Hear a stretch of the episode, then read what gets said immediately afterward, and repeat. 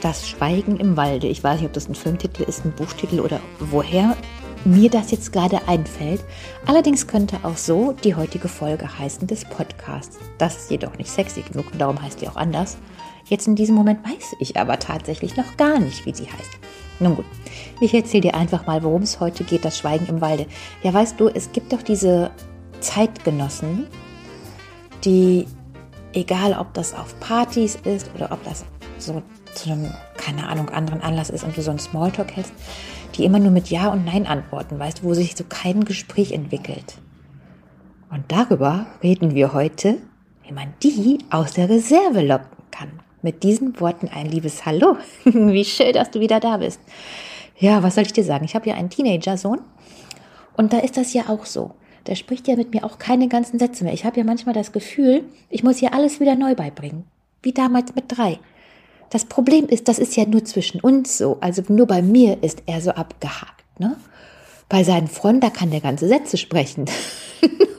eben nicht mit mir. Also auch mehrere Sätze am Stück und so.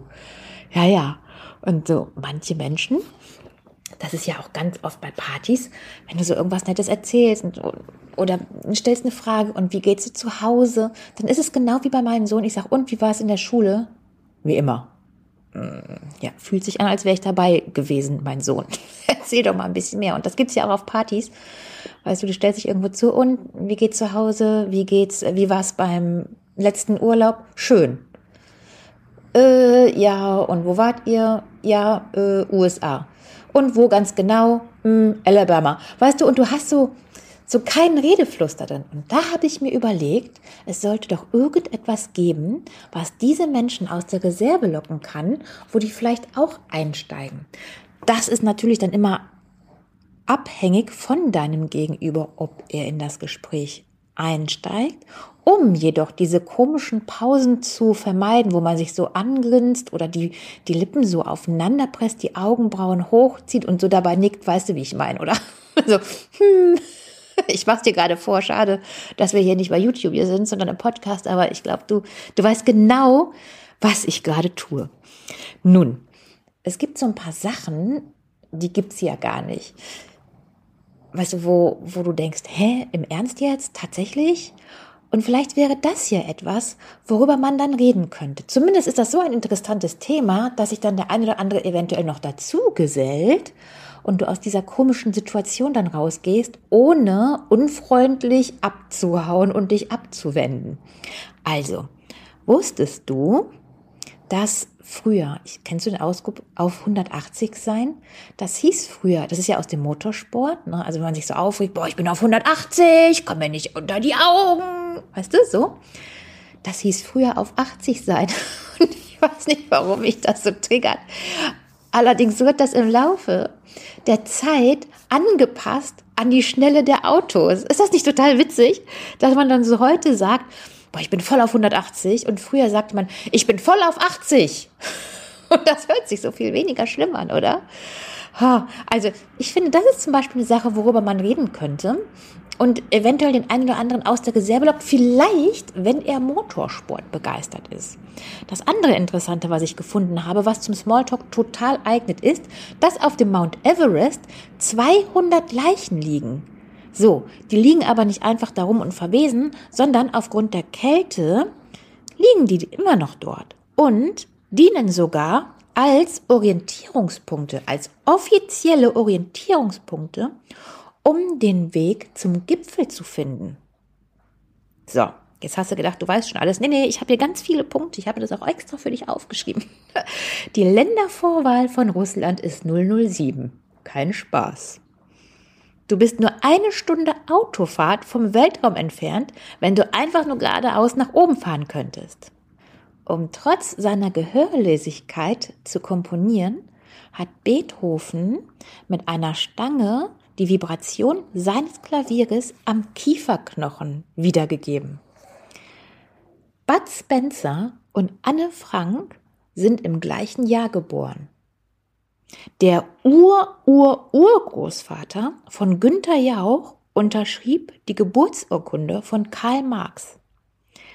Peter Lustig war Tontechniker, als JFK seine Ich bin Berliner Rede hielt. Fanta wurde während des Zweiten Weltkriegs in Deutschland erfunden, weil es keine Zutaten mehr für Coca-Cola gab. Albert Einstein hatte auf dem Oktoberfest den Ferienjob, Glühbirnen der Zeltbeleuchtung einzudrehen.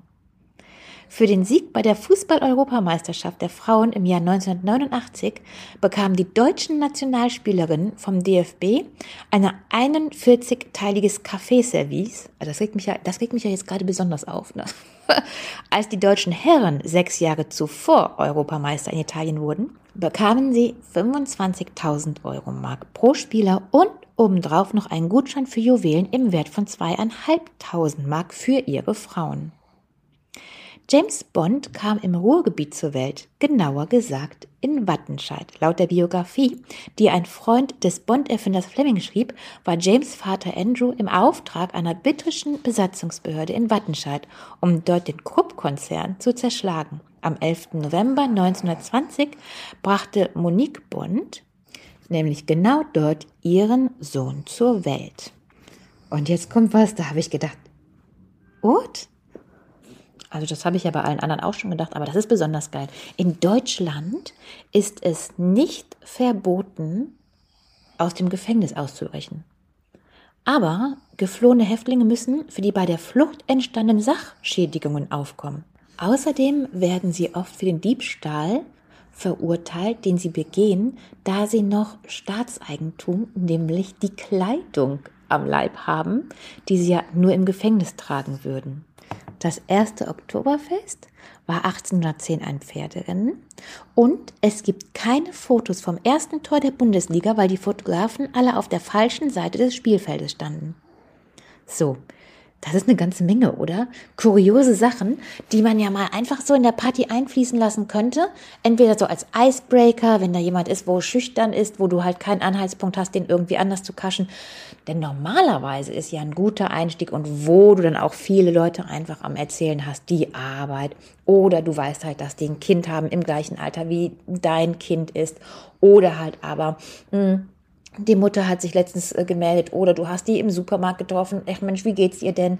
Weißt du, generell ist es ja so, dass du ganz gut einsteigen kannst, wenn du etwas über jemanden weißt und den auch schnell am Reden hast, sodass dieses, diese, diese merkwürdige, dieser merkwürdige Moment, wo keiner was sagt, einfach auch schneller vergeht. Bei manchen funktioniert es halt einfach nicht, weil du A, entweder denjenigen nicht kennst und gerade kennenlernst. Und ich finde, dafür ist sowas ganz gut.